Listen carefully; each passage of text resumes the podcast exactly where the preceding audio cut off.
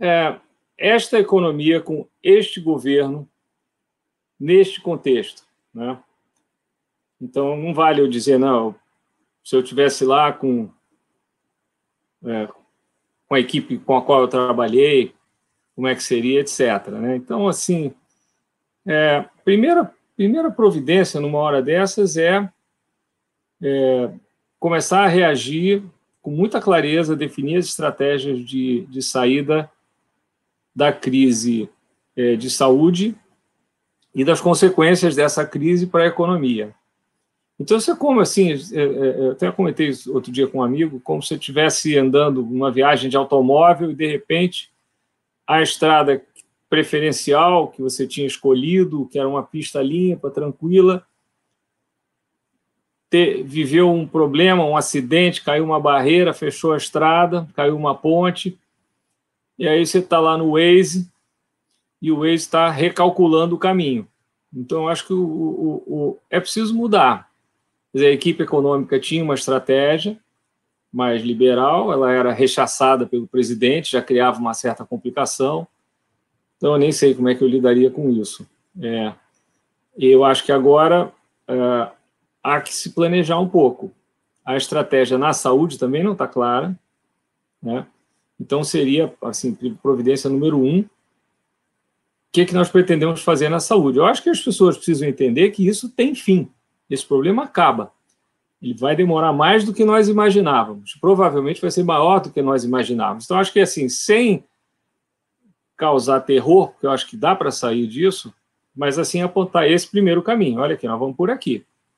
Então, vamos usar, é, vamos reforçar é, medidas de isolamento que vão ser liberadas quando for possível, com certo planejamento, é, e etc. Todo esse receituário que eu mencionei, não vou ficar me repetindo, eu acho que ele hoje é universal com variantes, dependendo de cada país, nós estamos chegando meio atrasados na bola tudo bem, mas a gente não tem como, não tem túnel do tempo, não dá para voltar atrás, então vamos fazer o melhor que dá para fazer agora. Mas eu acho fundamental ter uma estratégia é, do ponto de vista do que está acontecendo no mundo da saúde, e aí já haveria uma certa tensão, é, vamos dizer, da área econômica com, é, com a presidência. Isso, essa questão realmente eu nem saberia o que fazer. Tá? Mas isso precisa ser resolvido.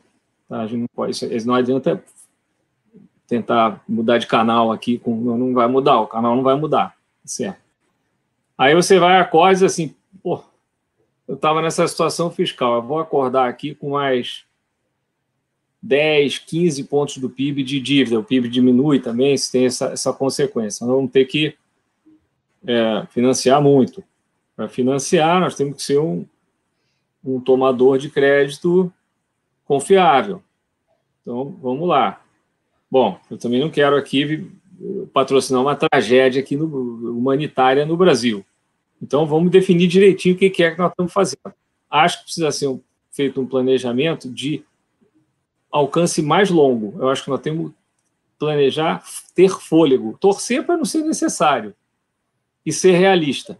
Então, acho que esse programa de, de, de ajuda financeira, é, que é, eu vejo como sendo correto, e, e ele vai crescer, é, acho que a gente já tinha que planejar o triplo.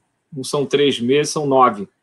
Esse, esse ponto eu queria que você explorasse um pouco mais, Hermínio. A gente tem aqui uh, o, o, o, plano do governo gastar em torno de um tri né, de, de, de, de reais. Você acha que vai precisar muito mais que isso? Não, é que, na verdade, não é, cuidado um pouco aí, porque o, o governo vem listando uma série de medidas para chegar a esse trilhão, mas aí tem liberação de, de, redução de compulsório, linhas de crédito, tem umas coisas que não, não, não, se misturam. Certo? Eu acho que vai ter um aumento no gasto de uns 500 bi no final das contas. Tá? Gasto de fato, então. De gasto. Eu acho que vai ter um, um déficit primário de 8 a 10% do PIB é bem acima do que. O mercado já está nesses oito aí, mais ou menos. Eu estou com essa cabeça já há algum tempo. É, sem fazer na ponta do lápis, tá? Nem precisa. Mas eu acho que precisa ter um certo planejamento para dizer assim, o que, que dá para fazer, o que, que não dá para fazer. Tá? Dá para fazer muito. Isso, isso, essa é uma resposta grande para padrões globais na área do gasto. vai ter um colapso de receita. Isso vai afetar os estados. Nós temos que ter, abrir essa conversa. Então, assim, acho fundamental nesse momento que ocorra o que está noticiado aí, é que o executivo e o legislativo voltaram a se entender. Eles andaram aí é, é, com uma relação tensa, teve lá uma certa. Espero que esteja havendo uma DR aí, que a coisa esteja melhorando. Tá? É, porque é fundamental. Certo? Tem que fundamentar. Nós temos sorte de ter um presidente da Câmara que tem muita consciência é, do que são esses temas e da, de uma certa precariedade que caracteriza a nossa situação. Tá? Não é uma situação perdida, mas ela requer um certo cuidado. Então vamos lá, é para fazer direito. Isso é o que eu acho que está fazendo falta. Vamos organizar melhor. É isso aqui que nós vamos gastar, como é que vai ser. Planeja uma corrida que não é de 100 metros, a meia maratona, porque oito meses, 12 meses, com, com isso, com essa sensação ruim que a gente está tendo, não é mole. Tá? Até para preparar as pessoas psicologicamente. Mas elas precisam entender que isso tem fim. Tem fim, isso acaba, mas nós vamos ter que trabalhar para chegar lá. Então, eu, eu acho que teria, teria que ser algo assim. Na política, eu, sinceramente, eu não saberia o que, o que, o que recomendar porque eu acho que é, é um quadro. É,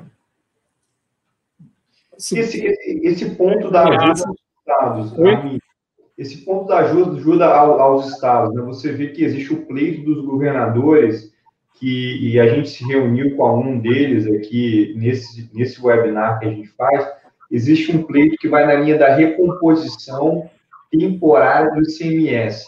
É, qual é a ideia que, na sua visão, seria mais eficiente para essa ajuda aos estados? Eu acho muito difícil, eu acho, Saúde, dar um cheque em branco. Eu acho que tem que ser um número, tem que definir um número, ó, isso é o que dá. Aí vamos ter que, vai ter que haver, vai ter que haver uma negociação com, com o funcionalismo. Fala-se agora em congelar os salários por um ano e meio, eventualmente até vai haver alguma queda. Tem salário caindo aí para tudo que é lugar. Ah, eu, eu, acho que uma conversa aberta, franca, com funcionalismo, você pode fazer uma redução, sim, temporária que seja, mas é uma, é uma, é é essa coisa do Waze aqui. Nós estamos, o Waze está recalculando aqui a rota, então acho que é hora de recalcular. É, a parte que eu tenho mais dificuldade de comentar é de fato a política, tá? é, é a política, porque ela tem, ela tem obstáculos que estão, são, vamos dizer assim, internos ao governo. Tá? É, nessa coisa da saúde, sobretudo. É, e isso, mas hoje isso passou a ser o, o, um dos dois grandes pilares, né? Essa, essa, essa, essa recente onda de, de mudanças, saída, ministro Moro, ministro Bandetta, as pessoas ficam preocupadas, sabe? Então acho que assim essa essa área precisa ser meio que pacificada e nós precisamos ter respostas mais técnicas, mais científicas, no caso da economia, é, é, que sejam bem transparentes, bem claras, para que se entenda os limites. É, e aí acho que as coisas podem, é, assim, com o tempo, melhorarem. Não vai ser uma coisa rápida. Acho que a gente tem que se preparar para isso. Eu queria te fazer uma pergunta. Você comentou sobre Bolsa Americana e falou que nesse patamar não é barato, né? que você fez até a comparação do paciente com, com sendo, sendo é, uma injeção de, de cortisona, basicamente. É, tá doidão. É, tá doidão. É, e aí você fez um comentário que no Brasil é uma situação diferente. Né? A gente está vivendo um Brasil de juros muito baixos, né, pela primeira vez, assim, estruturalmente, e, e o investidor tá, o investidor que está conosco está acompanhando essa queda, mas continua é, considerando a opção de investir em bolsa. E você fez um comentário que no Brasil é diferente, mas eu queria entender na sua cabeça o que, que é o diferente. Se assim, temos oportunidade? Não, então, eu estava é, é, criando dizer, uma régua para a gente pensar é, a partir do caso americano, que é o maior mercado do mundo. Então, em geral, os mercados vão se, se os preços vão se ajustando a partir do que ocorre no, nos maiores mercados. Isso vai depois, claro, é, se adaptando às circunstâncias de cada país, de cada setor, tal. Então, assim, nos Estados Unidos, dado o caos que se vê aí pelo mundo afora, as tensões que existem, essa coisa com a China, isso é muito sério. É, uma bolsa ter caído só 15%, eu ficaria meio desconfiado. Tá? Então, isso eu acho que a bolsa americana não, não está em, preço de, de liquidação para sair correndo para comprar, e eu olho o mundo e o mercado tende a, a, a se comunicar, né? Eu dizia, bom, tudo bem, eu não vou, necessariamente correr. No Brasil, é, nós tivemos aqui é, uma queda bastante relevante da Bolsa, não há dúvida que existem papéis é, assim, a um preço bom, ah, mas os riscos seguem ainda elevados. Né? Então, assim, eu, eu acho que aí a, a, a comparação é, é, ela precisa entrar mais no micro, precisa começar a olhar, bom, essa, nesse setor aqui, é, o que está acontecendo? O setor está tá, tá sobrevivendo? Está ganhando dinheiro? Está ganhando menos, claro. Tá, todo mundo vai ganhar menos agora, mas quanto menos? Depois pode se recuperar o preço? Imaginando uma economia que volte ao normal, o preço vai ficar, vai ter se mostrado atraente, talvez. Então, assim, eu não, eu não teria pressa para sair comprando, não. E quem já está comprado, é, perdeu, é, perdeu bastante. E agora tem que decidir o que, que faz. Eu também não. Se eu tivesse entrado muito comprado, talvez até diminuísse um pouco. Acho que eu teria uma posição, tentar imaginar. Aliás, isso é sempre saudável no mundo dos investimentos. Né? Você tenta é, é, não, não ficar muito amarrado às suas escolhas do passado. Você tem que aprender com seus erros, claro, mas não necessariamente ficar insistindo neles, né? Então, é, é preciso recalcular, como eu disse, tem que recalcular a trajetória também. Eu acho um momento perigoso para se investir. Eu, acho que eu, eu, eu, eu, não estaria carregado de risco e se, se tivesse, talvez até diminuísse um pouco. Se eu não tivesse nada, é, talvez já começasse a beliscar. Armin, acho que um tema também super recorrente aqui dentro da nossa base de clientes é quando a gente teve aquele período ali pré-impeachment da Dilma, o dólar bateu de 4, 4 e pouco, né? Quando a gente ajusta isso para por inflação para agora, perto de 7, 8, né? A gente até conversou disso. E agora a gente está com esse câmbio aí no 5,40, né? Beliscou mais, 5,60. É, esse patamar de câmbio é o, é o câmbio justo ou é o que perdeu é, patamar? Eu tô, vocês devem estar ouvindo os cachorros latindo aqui. É, só uma rápida, eu vou tomar uma rápida providência. É, Bom, Armin, não. Só, Armin, só pegar uma carona na pergunta do Beni é sobre câmbio, né?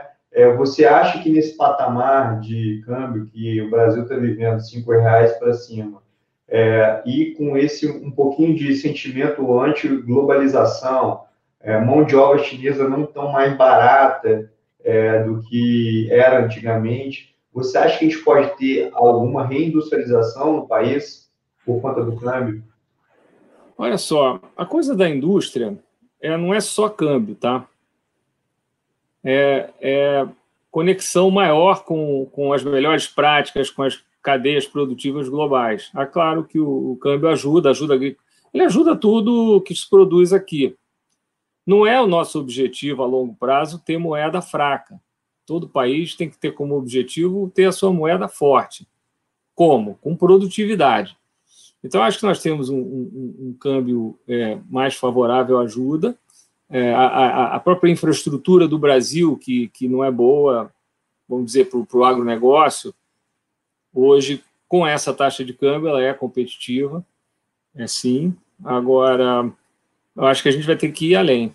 A gente vai ter que ir além. Falta engenheiro no Brasil, falta produtividade é, do próprio governo.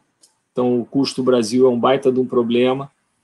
O Brasil fez essa aposta é, lá na década de 50 de modelo de substituição de importações. Então, a economia fechada.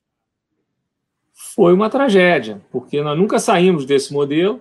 Era um modelo chamado de proteção à indústria nascente. Era para ter durado X anos, 10 anos. Mas depois ele teria que ter saído. Mas aí é que acontece. O protecionismo ele finca raízes e está aí até hoje. Então, acho que assim, o Brasil tem escala para fazer qualquer coisa. Mas nós vamos ter que investir em educação, vamos ter que investir em infraestrutura. O câmbio só não vai resolver, infelizmente. E, Mas...